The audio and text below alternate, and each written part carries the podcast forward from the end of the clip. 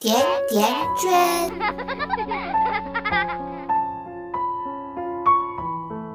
大家好，我是瑞欣，这里是甜甜圈 Family。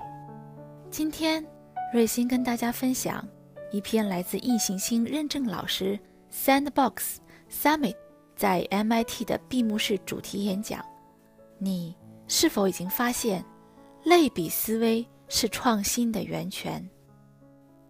今天我们想讨论的是如何在新旧知识之间建立联系，因为创新正是产生于建立这些联系的过程之中。有一种流行的观点认为，创新就是从无到有，就是打破常规，就是百分之一百的颠覆现有知识体系。然而，事实并不是这样，绝大多数创新。都是对已存在的知识的延展、变形或者重塑。因此，创新者的关键技能是把已有的东西用新的方式汇聚在一起，或是从不一样的视角看问题，又或是用已掌握的知识去解读新的现象。这里我强调了技能，因为要创新。既不需要指望苹果从树上掉下来砸中脑袋的好运气，又没有必要消极地等待灵感闪现的那一刻。我们现在就可以行动起来，通过类比来实现创新。假设在 Z 的场景设定之中，X 会产生 Y，那么在同样的场景下，A 是否也会产生 Y？类比思维试图将已知应用到未知，创新的活动通常也就随之开始了。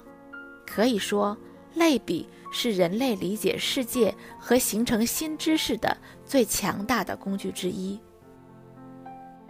认知学者 Case Holyoke 列出了多个通过类比推动科学发展的事例。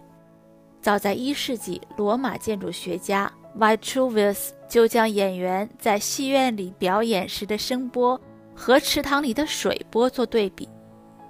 17世纪，科学家 William Gilbert 通过将地球比作磁铁，进一步完善了重力理论。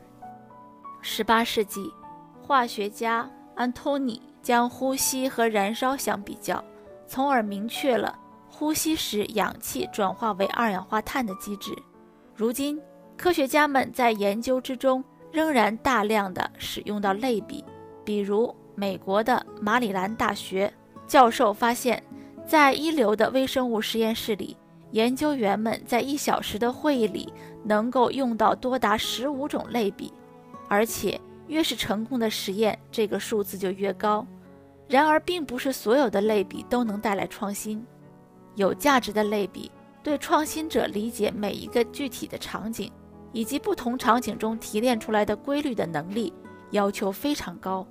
换句话说，一个有用的类比必须从迥异的表象中读取共性。美国匹兹堡大学 Christina 教授带领他的团队深入研究了火星探测器项目小组的工作报告。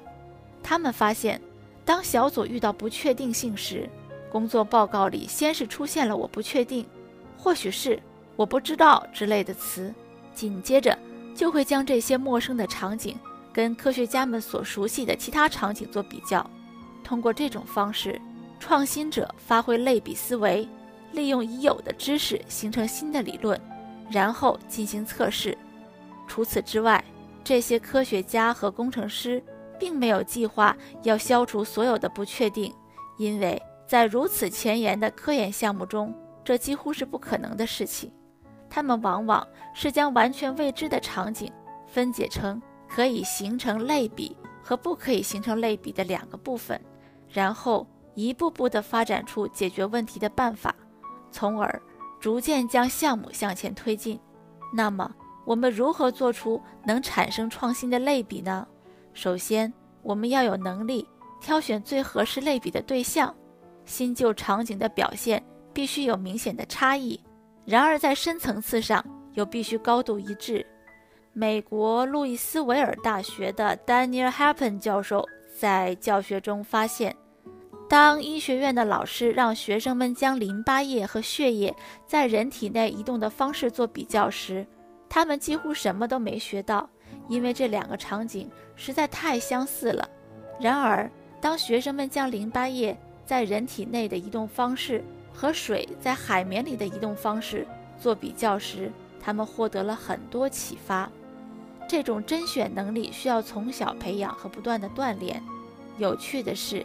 艺术教育被广泛的认为是培养类比思维最佳的方式，因为有寓意的符号和对比被大量的运用在现代艺术作品的创作过程之中。其次，我们要能解释这种深层次上的一致性，并且要特别关注那些断点，也就是那些类比无法解释的地方。如果因为新旧场景的高度一致而忽略了差异，就会导致创新无法实现。密西根州立大学的 Rand Sparrow 教授指出，医生常常错误地把血液在血管中的流动和水在水管里的流动混为一谈。然而，评估血流不仅要考虑到血管的直径，还必须包括血管的收缩和心跳等因素。最重要的是，我们要突破类比。类比帮助我们建立新旧知识之间的联系。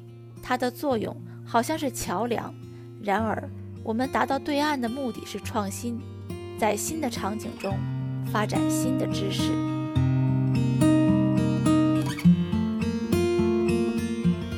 道旁赤脚追晚霞，玻璃珠铁壳英雄卡，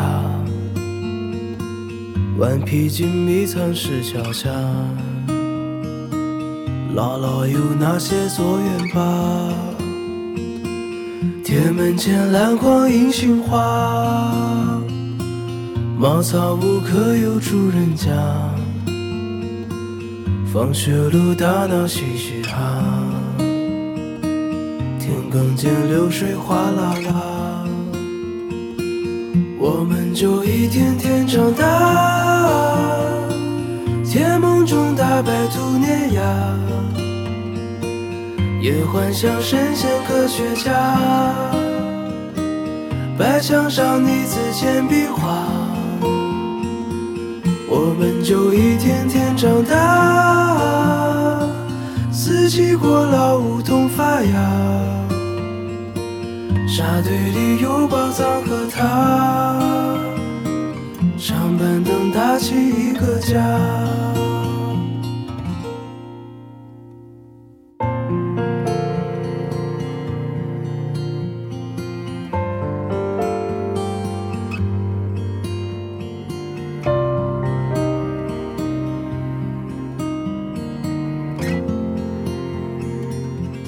日子总慢得不像话，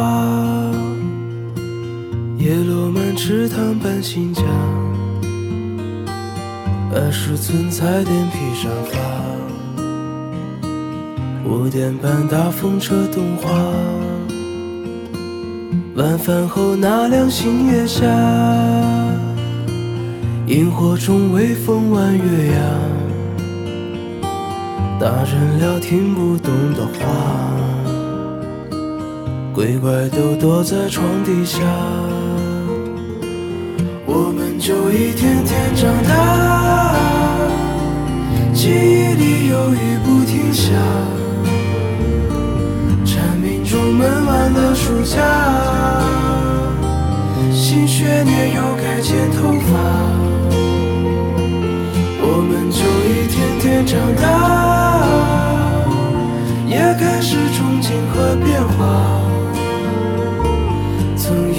自己多伟大，写了诗不敢递给他，我们就一天天长大。天自带偶遇榕树下，白衬衫黄昏木吉他，年少不经事的脸颊。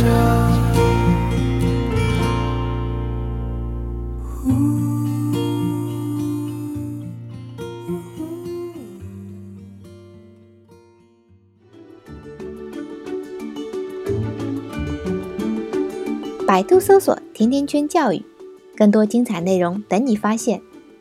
我们下期再约，再见。甜甜圈。